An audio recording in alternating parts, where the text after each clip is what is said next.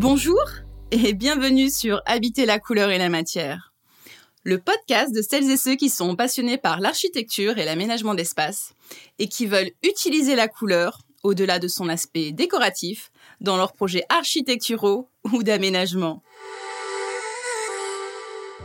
Je suis Mélanie Bernard, designer couleur et matière, fondatrice de l'agence Holistic Design agence spécialisée dans le travail de la couleur, dédiée à l'univers de l'habitat et du cadre de vie, qu'il s'agisse de collections de matériaux, mais aussi d'espaces intérieurs pour les ERP ou d'urbanisme. J'organise régulièrement des formations pour partager mon expertise sur ces différents sujets. L'essence même de mon travail est d'utiliser le levier de la couleur à travers ces différents prismes, esthétique, design et sensoriel afin de magnifier les produits, mais aussi les espaces, et créer des expériences chromatiques pleines de sens pour les utilisateurs en répondant à leurs besoins.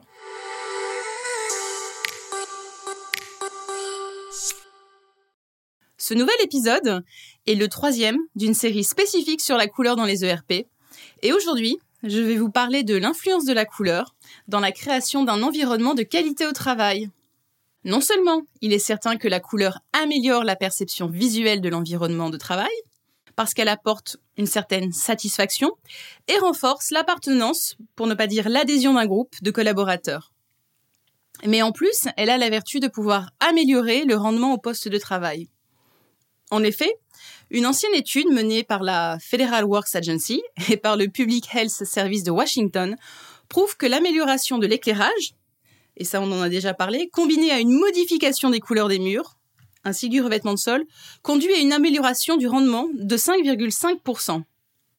De même, l'usage de couleurs intenses standardisées, utilisées pour la signalisation et la sécurité, donnerait lieu à une diminution de 27% des accidents du travail dans les premiers mois de réhabilitation des espaces.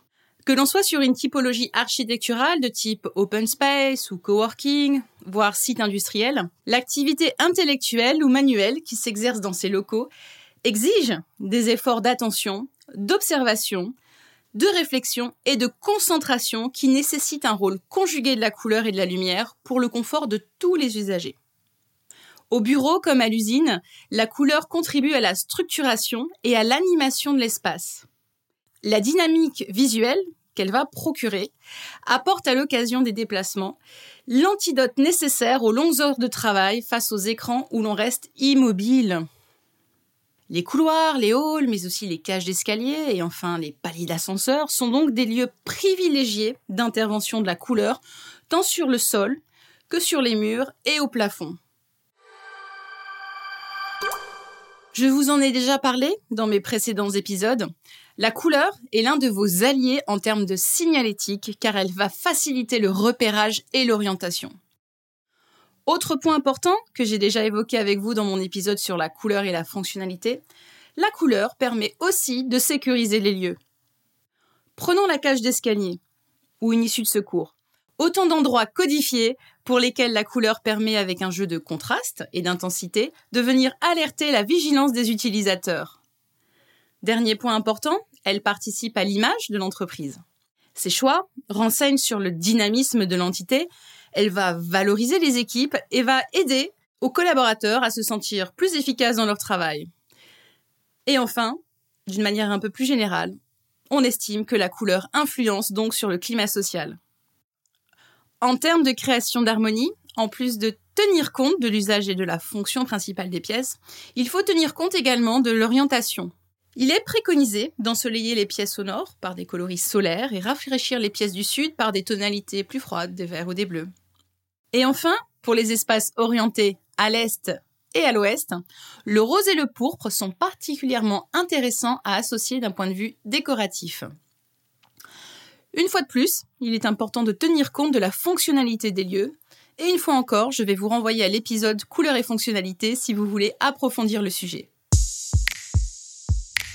D'un point de vue de l'influence que les couleurs peuvent avoir sur notre comportement, on recherchera dans un bureau une dominance de tons chauds pour obtenir de la gaieté, mais aussi du dynamisme, et à contrario des tons froids pour assurer le calme et la tranquillité de l'esprit. Attention, une fois de plus, l'équilibre reste la clé d'un environnement accueillant. Pas d'utilisation abusive de la couleur en mode carnaval de couleurs. Je pense également qu'il est nécessaire de ne pas confondre branding et couleur dans les bureaux. Si vous gérez une agence de com dont le logo est rouge par exemple, vous aurez tendance à mettre du rouge un peu partout, mais vos designers, vos marketeurs, vos rédacteurs seront beaucoup moins créatifs. De ce fait, une juste adaptation de la lumière, mais aussi des couleurs adaptées, euh, en ayant aussi un jeu de contraste suffisant, rendront vos envoyés beaucoup plus productifs, plus créatifs et bien plus heureux. En conclusion, l'influence des couleurs est certes inconsciente, mais elle n'en demeure pas moins efficace quand elle est bien utilisée. Et comme je le disais dans l'introduction, les couleurs participent à vos objectifs de production, d'innovation ou encore au taux d'engagement des salariés. La sélection de la couleur est donc aussi cruciale que la sélection des matériaux que vous allez prendre pour leur technicité. J'aborde cette thématique de l'utilisation de la couleur au sein des espaces de travail, mais aussi au sein des différentes ERP, dans mes modules de formation. Vous retrouverez tous les détails de mes prochaines sessions sur mon site internet www.holisticdesign.fr. Et voilà, Habiter la couleur et la matière, c'est terminé pour aujourd'hui. J'espère que cet épisode vous a plu. Je vous invite à en parler autour de vous. Vous pouvez laisser des notes et des commentaires sur les plateformes de podcast de type Apple Podcast ou Podcast Addict.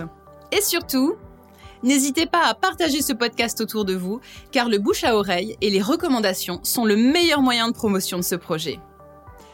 N'hésitez pas à vous abonner à ma newsletter et à suivre Holistic Design sur les différents réseaux sociaux tels que Instagram, Facebook et LinkedIn.